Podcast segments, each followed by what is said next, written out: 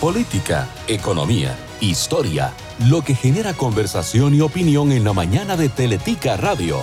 Armando González e Ignacio Santos le acompañan ya en Malas Compañías.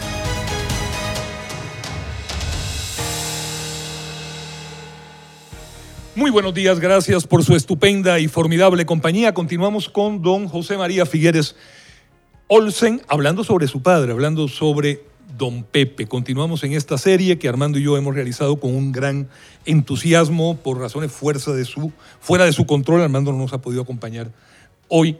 En el programa está aquí sí nuestro productor general Alan Murillo en todo el proceso de grabación. Habíamos, bueno, antes que nada, don José María, gracias por continuar con nosotros esta mañana. Todo lo contrario, gracias a ustedes y muy buenos días. Gracias. Eh, habíamos quedado a finales de los 30, habíamos hablado de que esa participación o la participación política, una de las primeras que tiene don José María, que así se llamaba su padre también, don Pepe, había sido en el grupo Pro República Española en solidaridad con la eh, República Española, pero ya nos habíamos adelantado al 8 de julio del año 1942, cuando en una radioemisora don Pepe va a dar un discurso y la policía lo saca, lo detiene y deciden encarcelarlo. Está una o dos noches y finalmente lo mandan al Salvador. Así es. Esa frase que pronuncia mi padre cuando ya ve a la policía que lo quiere sacar de la estación, es la frase aquella que dice, llega la policía, me mandan a callar, pero lo que debe hacer el gobierno es irse. Y esa es su última frase en ese discurso. Y, ayer comentábamos o empezábamos a comentar un poquito, Ignacio, de que yo pienso que la medida eh, que toma el gobierno en aquel momento, tampoco frecuente esa medida, casi nunca, de expulsarlo del país, más bien catapulta la notoriedad de mi padre en el ámbito nacional.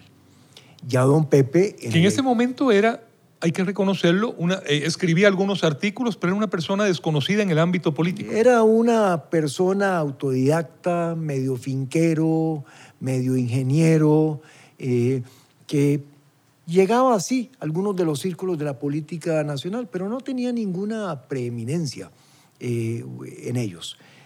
Ya en el exilio, don Pepe sí, toma la decisión de que las cosas en Costa Rica no se van a arreglar si no es por las armas. Y es entonces ahí en donde en el tiempo que pasa en El Salvador, el tiempo que pasa en México, el tiempo que pasa en Guatemala, es tiempo ya preparando lo que es el, regreso a Costa Rica y bueno, eh, preparando terreno para la revolución.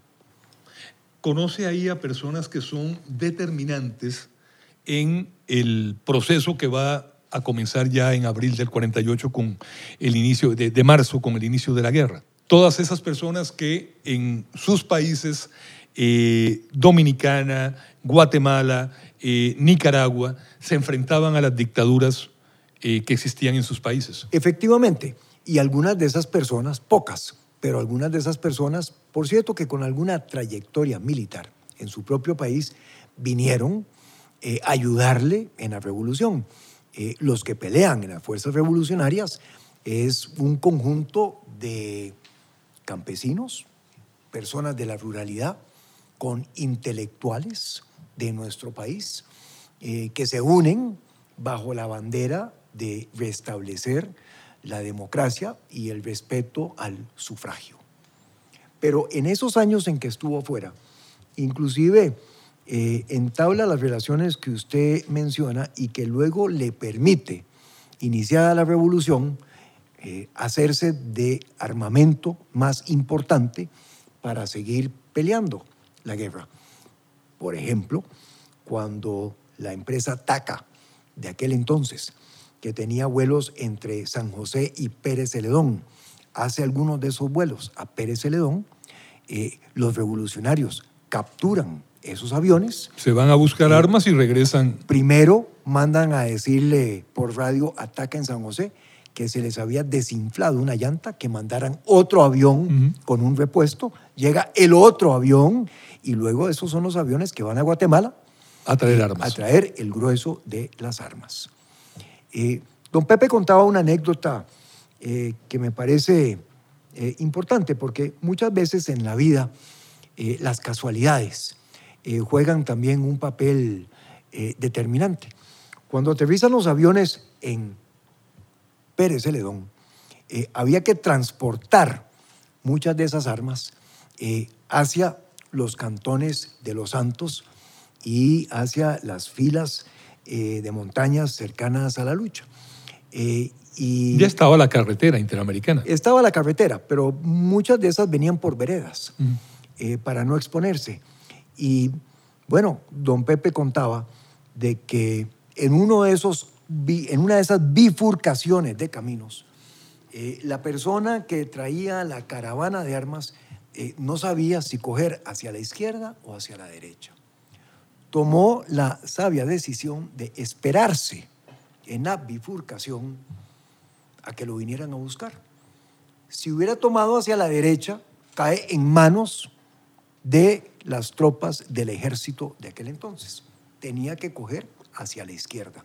Y cuando no llegan y no llegan y no llegan las armas, es que don Pepe manda gente a ver qué es lo que ha pasado. Se encuentran aquel hombre en la bifurcación y así sigue el tránsito de las armas que habían venido de Guatemala. ¿Hablaba usted con su padre de esos años en el exilio? ¿Qué le comentaba a él? ¿Cómo fueron esos años? Fueron años de planeación, de pensamiento, de, él ya tenía claro eh, que en algún momento iba a pasar lo que pasó, que la situación se iba a tener que resolver por las armas.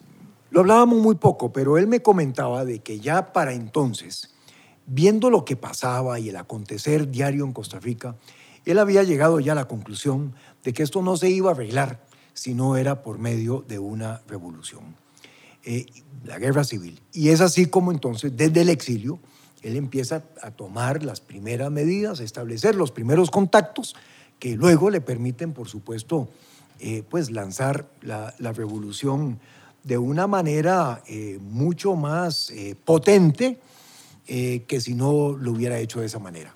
Se da la anulación de las elecciones por parte del Congreso el primero de marzo de 1948. El 12 de marzo se alza en armas don Pepe en la finca La Lucha, pero también lo adelantábamos ayer, hablábamos de eso, en la zona de San Ramón, en la zona norte del país, su amigo de siempre, su compañero de actividades comerciales, de vivencias personales y también políticas, don Francisco Orlich, Francisco J. Orlich, abre otro frente. Efectivamente, abre el frente norte y de lo que se trataba era de una estrategia en donde pudiera avanzar el frente norte con el frente sur, que era el frente establecido desde los cantones de Los Santos, el cuartel general en Santa María de Dota, en la Escuela Bolívar de Santa María de Dota, para que pudieran envolver, por decirlo de alguna manera, el Valle Central y sobre todo la capital eh, de San José. Eh, un tercer frente, eh, que también poco conocido, Ignacio, pero que lo mencionaba mi padre, y es el frente que se quiso establecer desde Santana para entrar hacia San José cuando se logra ya la toma de Cartago, eh, luego de la marcha fantasma. La marcha fantasma es la marcha de toda una noche, cuando las tropas revolucionarias se vienen por las veredas bajando de la lucha hacia Cartago. Con la complicidad de la niebla. Con la complicidad y la cobija de la neblina, que es muy frecuente ahí, burlan las tropas del gobierno que estaban sobre la Interamericana y caen sobre Tejar que es el combate más largo y más duro de toda la historia de la revolución. Tomado Cartago, eh, se había establecido, había un pequeño aeropuerto eh, por el lado de Santana, y la idea era pasar entonces eh, hombres revolucionarios y además... aeropuerto que en los 30 fue durante unos años el aeropuerto internacional de, de, nuestro país. Efectivamente. Antes de que en el 40 se abriera el de la Sabana. Para que entonces Marcial Aguiluz pudiera comandar esa tropa y entrar desde el lado de San José. Claro, todo eso eh, ya no es necesario hacerlo después del pacto eh, de Ochomogo, eh, que es el pacto mediante el cual se restablece la paz y se evita la toma de San José.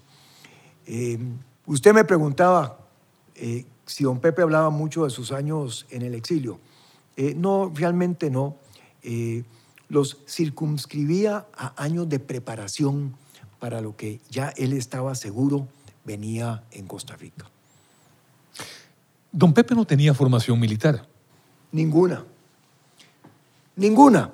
Pero estaba convencido de que luego de los acontecimientos en las elecciones del 44 eh, y de la anulación de las elecciones en el 48, ya no iba a existir otra manera de restablecer la democracia que no fuera por las armas. Y convencido de eso, es que tomó las decisiones que tomó. Don Pepe era un hombre valiente. Eh, y claro, cuando ya llegaba a las conclusiones a que llegó muchas veces en su vida, después de estudiar los diferentes elementos que había que estudiar, eh, era un hombre de no echar atrás. Eh, y claro, en, en, aquella, en aquel comienzo es que se le unieron algunos militares de carrera eh, de países centroamericanos y de República Dominicana, por ejemplo, el general Ramírez de República Dominicana, que vinieron a darle una formación muy, muy básica, ya sobre el camino, eh, ya sobre el camino eh, de, la revolución a las tropas revolucionarias que iban engrosando en la medida en que personas llegaban desde muchos lugares del país atravesando por las veredas y las montañas. Para, llegar, a San Cristóbal. A la lucha, a la lucha. y luego a Santa María de Ota porque la carretera interamericana estaba tomada por eh, las tropas del ejército y el gobierno. También fueron los compañeros y amigos con los que don Pepe trabajó e hizo crear la lucha y, con quien hizo la lucha, los que se le unen en el Ejército de Liberación Nacional. Prácticamente todos ellos, prácticamente todos ellos. Y cuando tienen que retroceder hacia Santa María de Ota, porque las tropas del gobierno, mucho más numerosas, toman la lucha, las tropas del gobierno queman los 19 edificios que habían en la lucha, entre casas y lo que era el principio de la cordelería y las pequeñas fábricas que industrializaban eh, la cabulla. Eh, ahí don Pepe eh, y los revolucionarios pasan por encima de las montañas al sur de la lucha para llegar a establecer el cuartel general en Santa María de Dota.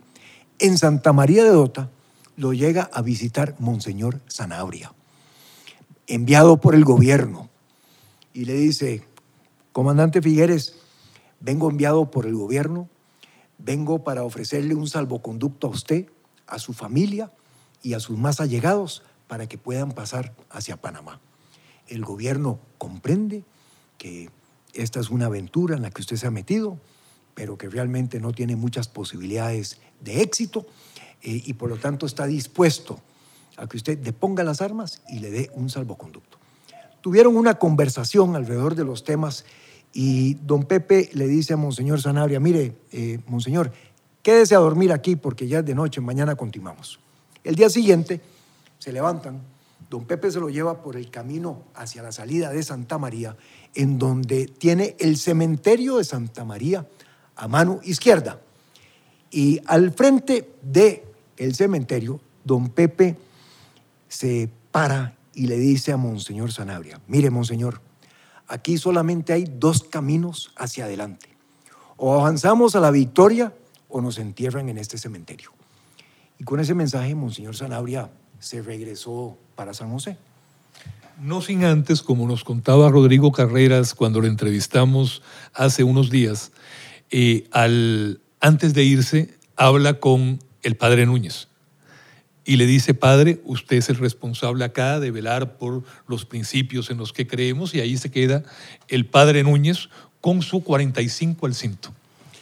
Padre Núñez, capellán del Ejército de Liberación Nacional, que acompañó a don Pepe en toda esa gesta y que jugó un papel absolutamente trascendental en lograr que luego de la toma por los revolucionarios de Cartago, se reunieran don Pepe y don Manuel, acompañados del padre Núñez y de Carlos Luis Fallas, en Ochomogo para acordar el cese de las actividades bélicas y evitar la toma de San José. El 17 de abril el pacto de Ochomogo, pero ahora que mencionamos al, padre Núñez, eh, tuvo usted trato con él, me imagino, muy, muy frecuente. Muchísimo. Al padre Núñez, eh, bueno, Rodrigo, Rodrigo eh, es un hermano. por las edades se crió con Muni y con Martí, mis hermanos mayores. Y siempre nos hemos visto de esa manera. El padre Núñez, eh, en mi campaña eh, presidencial del 94, eh, yo decía que era el capellán de la revolución del 48 y de la campaña del 94. nos acompañó en todo. una, una extraordinaria persona. Un, un, pensamiento muy claro eh, a veces tal vez un poquito más de izquierda, con otros es el, el, promotor de aquel pacto que llamaron... ¿De patio de agua? El patio, el, sí, el, acuerdo de, de, patio de agua, eh, que es toda una encíclica en el sentido político que tiene que ver con un camino un poquito más a la izquierda de lo que había tomado Decían que Liberación se estaba aburguesando. Y por lo tanto había que poner la brújula un poquito más a la izquierda. Volvamos a esa, a esa noche, eh, con, tanto con Manuel Mora, hijo, como con Rodrigo Carreras, eh, hablamos sobre, sobre lo que fue todo el proceso de negociación en la Embajada de México y cómo finalmente se dan las condiciones para que el 17 de abril del año 48 se encuentren don Pepe y don Manuel junto con eh, Calufa, con Carlos Luis Fallas y con el padre Núñez, en un momento que eh, no solamente impide una, una cruenta batalla terrible como habría sido la batalla de San José, sino que también yo creo que a partir de ahí se define un antes y un después en la historia de nuestro país. Completamente. Y yo aquí admiro eh, la valentía de Manuel Mora, del padre Núñez y por supuesto que de mi padre. Es decir, Estamos hablando, para que nos pongamos y, nos situemos en ese momento, estamos hablando de que las tropas revolucionarias recién han tomado Cartago, con algunos de los enfrentamientos más duros que se habían producido durante la guerra civil. Con el país eh, dividido como nunca ha estado en, el, en, la historia, yo creo que del país. Efectivamente. Eh, y los dos, eh, o los tres, acuerdan reunirse en lo que es la tierra de nadie don Pepe y el padre Núñez atraviesan sus propias líneas para ir a la tierra de nadie y don Manuel Mora y Carlos Luis Fallas hacen lo mismo desde el lado de San José. Recuerdo la anécdota que nos contó Rodrigo Carreras, que en un momento dado pasan por una posta de gente del, ejército de liberación nacional y les preguntan que qué van a hacer y dice don Pepe, no, vamos a ver unas muchachas. Bueno, lo que dijo es, vamos a la conquista, ¿verdad? Eh, en fin, lo interpretaron de esa manera. Pero en todo caso, una extraordinaria valentía. Eh, y la, el santo y contraseña eh, de que se iban a reunir esa noche era primero a las nueve de la noche, escuchar las estrofas de la quinta sinfonía de Beethoven y pronunciar las palabras carretera, carretera. ese era el santo y seña de que la reunión iba. Por supuesto, Ignacio, que cualquiera de los dos podría haber emboscado al otro. Cualquiera de los dos podría haber emboscado al otro. Los dos eran grandes señores. Y sin embargo, Yo creo que jamás por la mente de ninguno podría haber, como usted muy bien dice, podría haber pasado. ¿Sí? Pero por la mente de esos dos señores. Nunca. Jamás. Nunca. Y, lograron conciliar sus posiciones eh, de una manera eh, lindísima, porque los dos pusieron sobre el tapete de esa negociación los principios y los valores que los habían llevado al enfrentamiento. A Manuel Mora lo que le interesaba era proteger la Caja Costarricense de Seguro Social, el Código de Trabajo y las garantías sociales. A don Pepe, restablecer la democracia y la libertad del sufragio. Juntan esos valores y de ahí es que yo pienso ya impulsado por la Junta de Gobierno y la Constitución del 49, que se establece la Segunda República, que a lo largo de las décadas siguientes cambia por siempre la fisonomía de una Costa Rica descalza y pobre antes del 48. Analfabeta. Analfabeta también, gracias, a una Costa Rica como la que hemos llegado a conocer y que de cierta manera hoy en día yo creo que hasta añoramos. Vamos, mm, me, gustaría mucho hablar también del presente más, más adelante, pero volviendo a esa a, ese momento del 48, pues se da el pacto, se da la entrada triunfal del Ejército de Liberación Nacional y vienen esos 18 meses cruciales de decisiones realmente históricas que vivimos todavía eh, de la Junta comandada por su padre. Más de La nacionalización bancaria, la creación del ICE.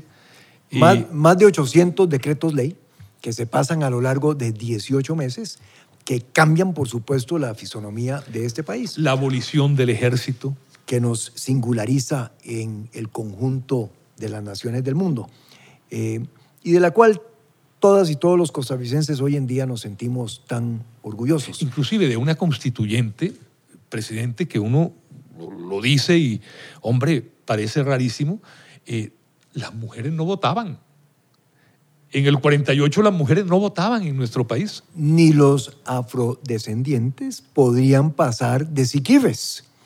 Es decir, hay algunas cosas que hoy en día nos parecen completamente, eh, ¿verdad?, como anormales, que en aquel entonces eran la normalidad y que se corrigen eh, con la Junta de Gobierno y los 800 decretos de ley.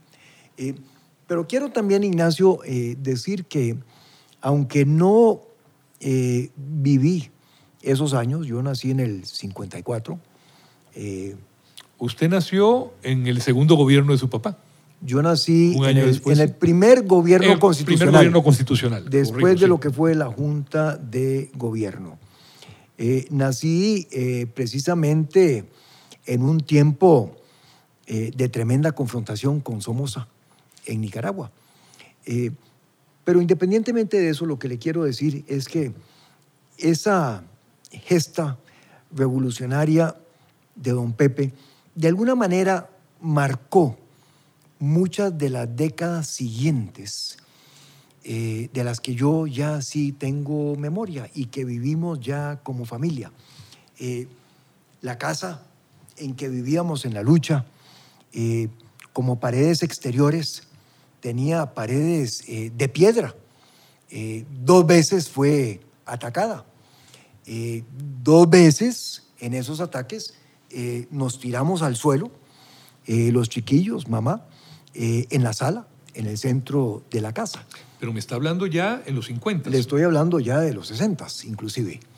Ah, eso yo no, yo no, lo sabía. Y, ahí, y ahí también, Ignacio, con muchas de, bueno, como lo mencioné ayer, operaba una radioemisora, eh, TI2IG, TI2 Indios Guapos, que se comunicaba con movimientos revolucionarios en el resto de Centroamérica y, de, de, Venezuela y de Colombia también, queriendo derrocar dictaduras.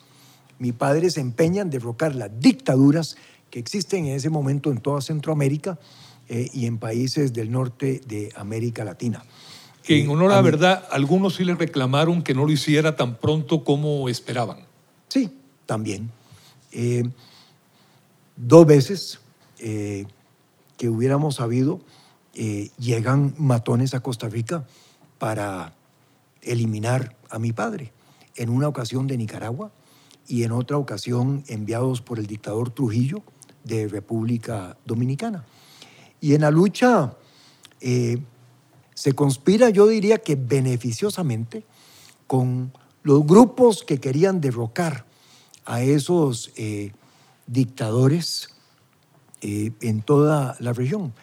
De la lucha, eh, bueno, hoy se puede decir, de la lucha salieron muchos cargamentos de armas. A Nicaragua en la lucha contra el somocismo.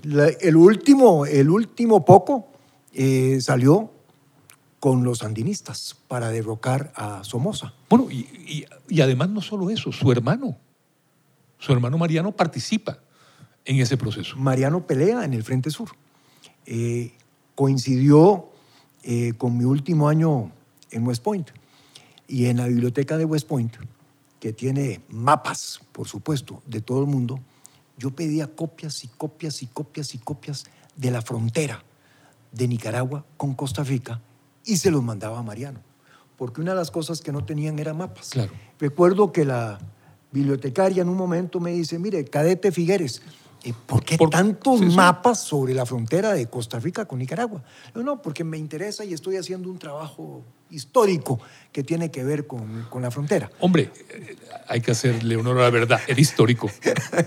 Bueno, en fin, eh, qué lástima, Ignacio, que esa revolución sandinista del 79, que todos apoyamos y que recibió apoyo de todo el mundo, se malograra. Bueno, yo recuerdo eh, la indignación cuando pasó todo lo de Calero y lo que pasó en, en la frontera eh, de hombres que arriesgaron su vida Como Manuel Mora Salas, y como Mariano Figueres Olsen, efectivamente. que estaban francamente muy enojados, Sobre- desilusionados sobre y todo con Edén Pastora, que había sido el comandante del Frente Sur. y que estuvo en la lucha, él vivió en la lucha muchas, muchas veces.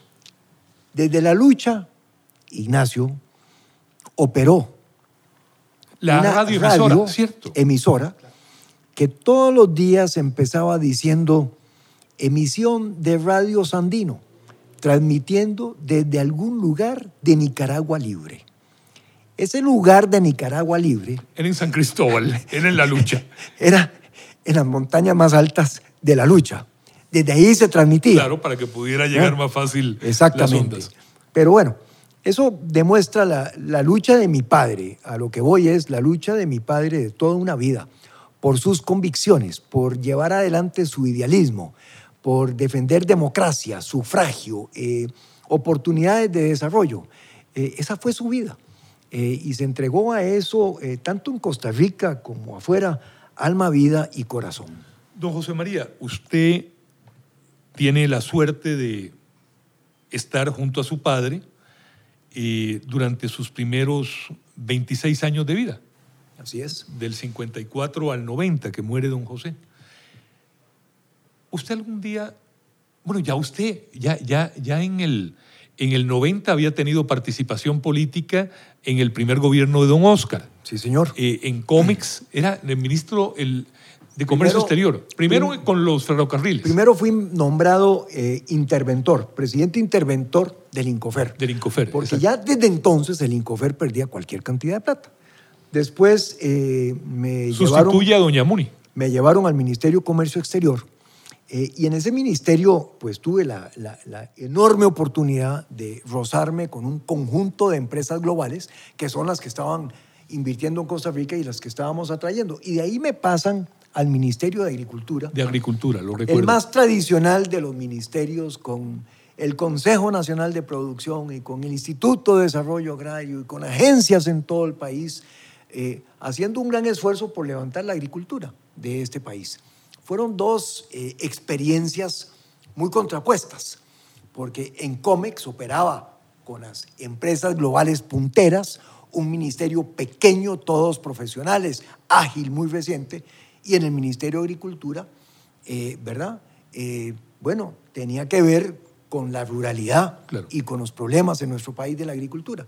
Le hacía la mención de esos 26 años, de sus primeros 26 años de vida al lado de su padre, esa experiencia política en los finales de la década del 80, en el primer gobierno de don Oscar.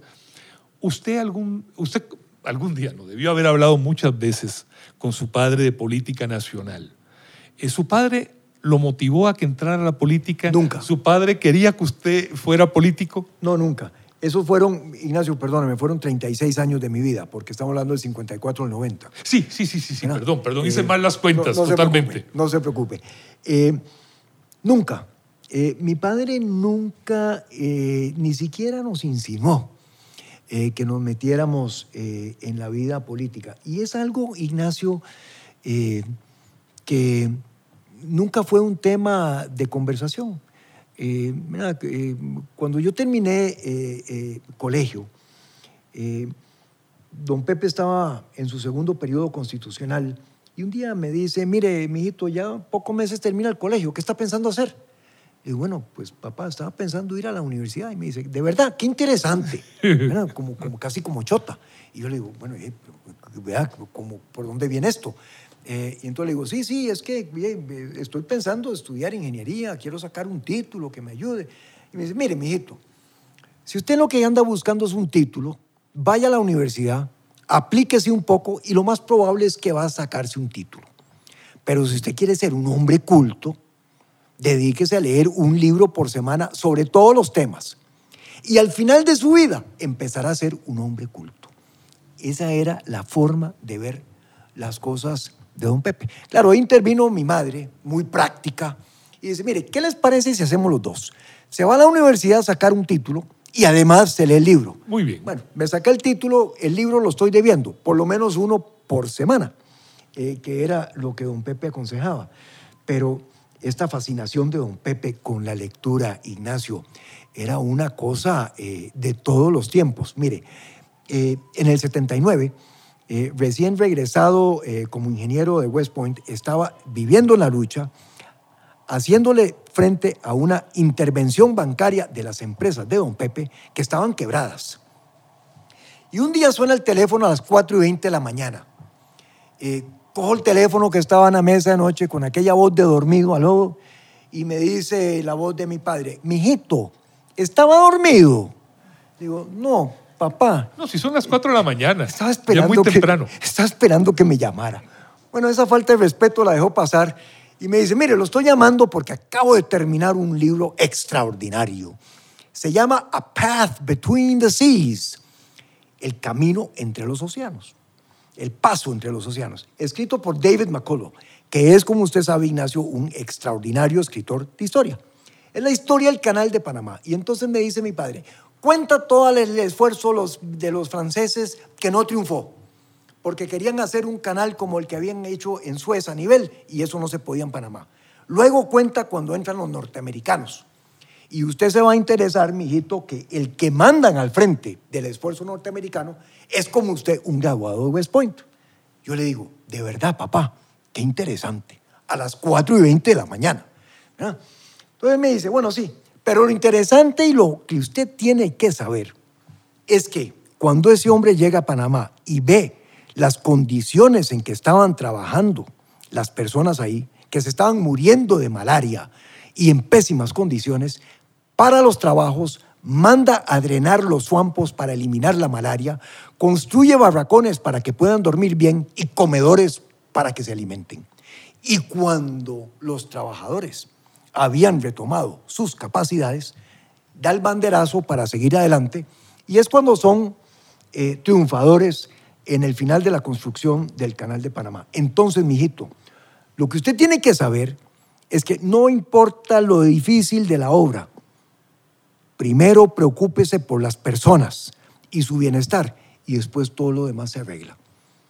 Papá, interesantísimo, muchas gracias. Esto a las 4 y 25 ya de la mañana. Entonces me dice, bueno, mijito, vea, mañana le mando el libro con el correo que va para la lucha para que usted lo lea. Efectivamente llegó el libro y es un libro fascinante que lo recomiendo. Pero ese era don Pepe con la lectura, o sea, se había quedado, ¿verdad? Don Pepe ya en ese momento tenía 73 años, se había quedado leyendo hasta las 4 y 20 de la mañana, Ignacio. Un libro que tenía que ver con la construcción del canal de Panamá. ¿Qué tiene que ver, don Pepe, con la construcción del canal de Panamá? Eh, nada. Eh, pero, pero ese era, don Pepe, leer sobre todo todas las semanas. Y creo que hay que hacerle justicia también a otra cosa de don José. No solo leer, era un formidable escritor. Lástima que don Pepe no hizo más ficción. Porque cuando yo leo eh, sus cuentos, cuando yo leo, que lo he leído, lo, volví a releer en una, por cierto, una edición eh, muy bonita que hicieron ustedes de tres tomos. Hace dos años. Hace, hace dos años. Cuando vuelvo a leer Cubases Tiernos en abril, eh, realmente me emociona tremendamente cuando leo el cuento aquel de, la mancha en la ventana, de la mancha en la ventana del caballo que venía. era un formidable escritor. Lástima que no le dedicó más tiempo a eso. Probablemente su pasión por la lectura conspiró por su pasión por la escritura. Y, sobre libros de diversa índole, ¿verdad? Porque tiene La pobreza de las naciones. Cartas a un ciudadano. Cartas a un ciudadano anterior a la pobreza de las naciones. Tiene otro libro, Ignacio, que se llama eh, Ciprés con sal. Sí. Arbolicultura en el paralelo 10. Don Pepe en los 70 se le metió que Costa Rica tenía que empezar a sembrar madera, que se daba bien, que crecía bien en el paralelo 10 donde está Costa Rica y que es una materia prima importantísima para construir casas que fueran más económicas, pero de madera tratada que durara para toda la vida. Claro. Bueno, pues ciprés con sal. Algunas personas creen que ¿qué tiene que ver el ciprés con sal? No, es ciprés con S-A-L, la S de selección de semillas, la A de abono, y la L de la luz del sol, que las calles de los árboles deben sembrarse de tal forma que les entre la luz del sol. Y otra anécdota de don Pepe sobre esto de, los árboles, ¿verdad? Que se convirtió en su gran pasión. Eh, estaba don Pepe en la lucha y ya tenía varias semanas de que Fernando Batalla, ministro de Agricultura, lo estaba invitando a que fueran a la zona de Los Santos, que es una extraordinaria zona cafetalera, de los mejores cafés del país, a conocer una variedad nueva de café que estaban introduciendo y que Fernando decía iba a, iba a revolucionar la caficultura en Costa Rica. Entonces, finalmente don Pepe se va. Nos vamos en el jeep. Va conduciendo Fernando Batalla, don Pepe a la par, yo atrás.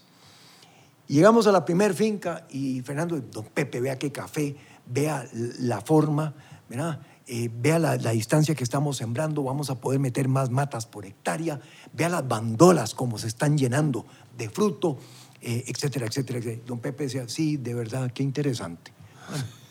pasamos a la segunda finca y otra vez, ¿verdad? Eh, las maravillas del café que contaba don Fernando Batalla. Y don Pepe, sí, sí, me parece muy bien. Bueno, ya llegamos a la tercera. Y en la tercera había ciprés sembrado en la cerca de la finca. Claro.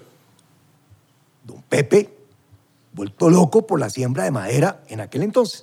Y entonces don Fernando que se había dado ya cuenta que don Pepe no estaba muy eh, interesado en la cosa del café, eh, le dice, mire don Pepe, vea qué cafetal. Y hasta ciprés le sembraron en la cerca. Y se vuelve don Pepe y le dice, mire Fernando, ¿por qué no siembran el café en la cerca y siembran el ciprés en la finca? Adentro. Adentro de la finca. Ese era don Pepe.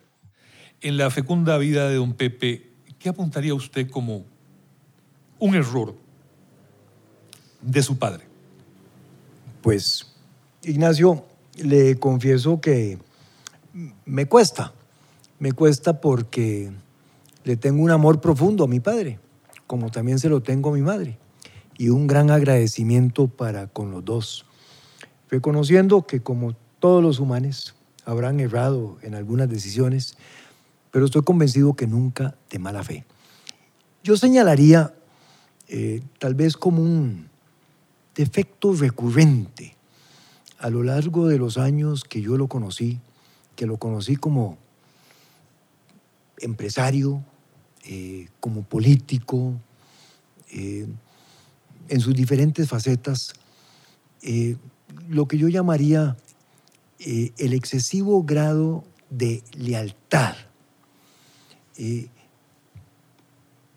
muy probablemente esa valoración de la lealtad con la que él queda de la revolución del 48, donde hay que ser leal entre compañeros y entre amigos, por de lo que se trata. se arriesga, se arriesga la vida, pero ese excesivo eh, sentido de lealtad que lo lleva a lo largo de sus años a perdonar, o más bien a no querer ver eh, defectos y hechos de allegados en la vida empresarial o en la vida política que no estuvieron correctos y que al final del día lo dañaban a él también. Eh, y esa es una cosa eh, que a veces se repite en la naturaleza humana, eh, pero donde pienso que hay que llegar a, a distinguir Uno puede ser eh, amigo y puede ser leal, pero parte de ser, parte de ser amigo y parte de ser leal es también señalarnos eh, los defectos y las fallas cuando las vemos. Eso es parte de la lealtad y parte de ser amigo. Y esa parte don Pepe no la tenía. ¿Cuál es el rasgo que apuntaría usted, don José María, que tiene más usted de su padre? Eh, yo diría dos cosas, Ignacio. Primero, tengo una propensidad a pensar en el mediano y en el largo plazo. Porque me parece que el mediano y el largo plazo son las brújulas que necesitamos para alinear las decisiones de corto plazo. Pongo un ejemplo. En el gobierno del 94 al 98 iniciamos el movimiento por el desarrollo sostenible en este país. Es las primeras oportunidades en que usted oye en cada discurso del presidente de la República hablar de la sostenibilidad del desarrollo, que lo llevamos inclusive a nuestra política exterior, eh, firmando un nuevo acuerdo con Estados Unidos y con Centroamérica, basado sobre la protección del medio ambiente como una herramienta para dinamizar la economía. Porque sostengo aún hoy, eh, o más hoy, que la manera de preservar el medio ambiente es creando diferentes modelos de negocios y diferentes oportunidades económicas para que sea rentable. Por ejemplo, como el pago de los servicios ambientales, que inventamos en ese gobierno y que hace pocos años nos dio el reconocimiento de la Gran Bretaña. Entonces, don Pepe tenía una afición por el mediano y largo plazo.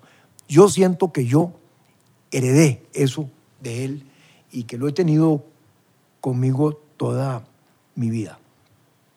Eh, y la otra cosa, Ignacio, es una lección que aprendí de mi padre en una oportunidad que él sintió que yo como joven le estaba faltando el respeto a otra persona y me dijo, mire, mijito, todo trabajo dignifica a la persona. Independientemente del trabajo que sea, todo trabajo dignifica a la persona. Y usted siempre trate a la gente como usted quisiera que lo traten a usted.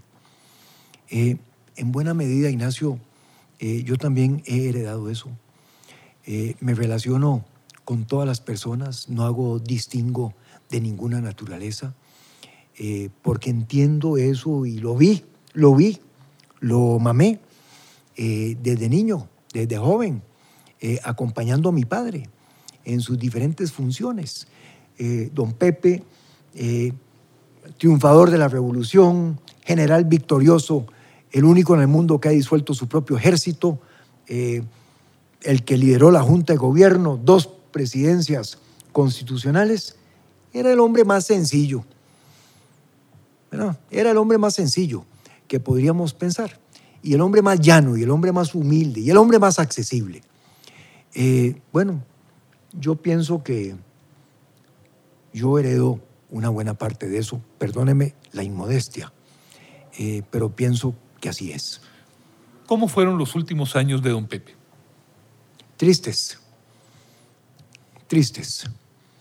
Por unos años se alejó de mi madre, eh, vivió allá en Kirazú, eh, regresó a la casa de la familia, al hogar de la familia en Curridabat, ya muy enfermo. Eh, Una vez lo visité, que lo entrevisté con Armando allá en, en Entebbe. En Ochomogo, sí, en Entebbe. Pero también le conocí una casa por el Calderón Guardia. No sé si usted eh, tal vez vivió poco tiempo ahí, pero, muy poco pero tiempo sobre ahí. todo lo que uno veía, lo que le asombraba a uno era la frugalidad. Siempre frugal, siempre muy sencillo. Eh, ¿Verdad? en ese sentido, Ignacio, eh, don Pepe era una persona que igual usted le podía poner eh, el manjar más exquisito que un gallo pinto de hace dos días recalentado.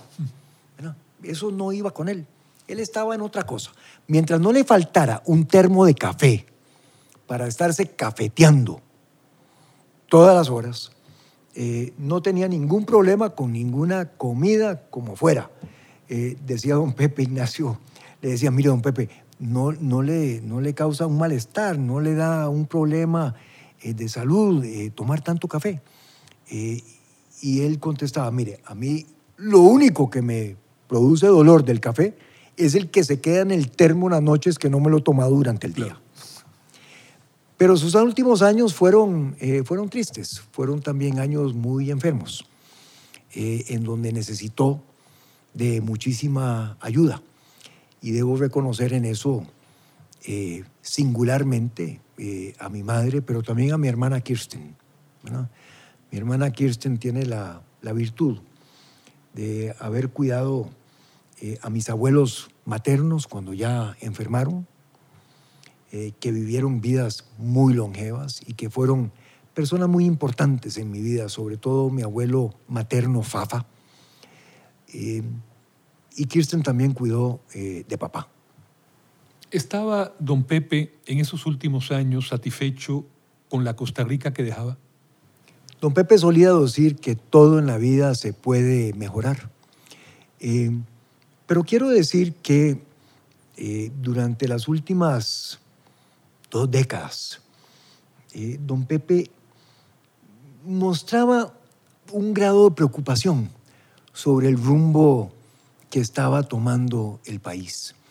Le parecía que nos estábamos volviendo mucho más una sociedad dividida, eh, que se estaba perdiendo eh, aquella equidad eh, que siempre existió en Costa Rica, que se debilitaba la clase media.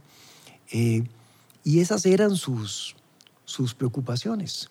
En, en, su segundo gobierno se funda el IMAS, el Instituto Mixto de Ayuda Social, con una filosofía y un objetivo muy distinto al que tiene hoy el IMAS. Eh, pero muy preocupado sobre todo por lo social. Me acuerdo que en una de esas frases de don Pepe decía que el IMAS por lo menos ha servido para sacar de pobres a algunos de los que trabajan en el IMAS. Pues sí, eh, porque su concepción del IMAS era una cosa muy diferente, en donde se pudiera identificar directamente a las personas que necesitaban de ayudas y que se les pudiera ayudar de una forma, con una transferencia, en fin, a sacarlos eh, de sus necesidades. En, esa, en, ese, en ese último gobierno también, son temas que están hoy en el tapete, estuvo la creación del Ministerio de Cultura. El proyecto maravilloso de la Sinfónica. Y recuerdo como si fuera ayer las La creación de la UNA. Bueno, pero recuerdo, Ignacio, en esto como si fuera ayer, las conversaciones de Alberto Cañas y de Guido Sainz, en paz descansen, como ministro y viceministro de Cultura, sentados en la sala de Curridabat con mamá y papá, hablando sobre la creación de una nueva orquesta sinfónica, nacional. Y la traída de Gerald Brown. Y el proyecto de la sinfónica para los jóvenes. Precisamente. Que yo pienso que eso ha sido algo eh, maravilloso que ha tenido nuestro país. Y que así como es necesario el alimento para el cuerpo, es necesaria la cultura para el espíritu. Quería terminar con una pregunta. En la Costa Rica del 2023, ¿qué sería de los principios que defendió su padre el que más tendríamos que tener presente? Bueno, Ignacio, yo mencionaría eh, tres cosas que lo caracterizaron a él durante toda su vida. Eh, primero mencionaría el estudio, la necesidad de estudiar más. Eh, en la parte académica, por supuesto, eh, para ser un país más competitivo, pero también el estudio en términos del desarrollo del país.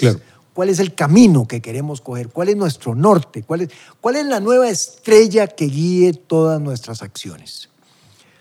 Lo segundo que resaltaría es su vocación y disciplina por el trabajo. Don Pepe fue un hombre trabajador, eh, de sol a sol.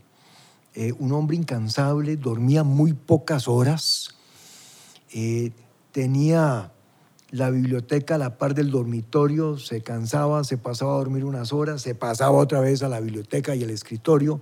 Un hombre incansable, de verdad. Y lo tercero que mencionaría es la virtud de la frugalidad. De verdad necesitamos los excesos en una sociedad algunas oportunidades se ven. Eh, Necesitamos... Casi que, que obscenamente, don José María, a veces. Sí, necesitamos las ostentaciones. Eh, esa no es la Costa Rica, Ignacio. La Costa Rica que añoramos es la Costa Rica de una clase media potente, vigorosa, con oportunidades, eh, y no la de las ostentaciones que no traen eh, bien para nadie. Entonces, de don Pepe, a hoy resaltaría la vocación por el estudio, eh, la disciplina del trabajo y la frugalidad. Don José María, muchas gracias por habernos acompañado en estos dos programas. Gracias también a Rodrigo Carreras, a Guido Alberto Monge, a Rafael Ángel Calderón Fournier, a eh, bueno, nuestro común y querido amigo eh, Manuel, Mora Salas.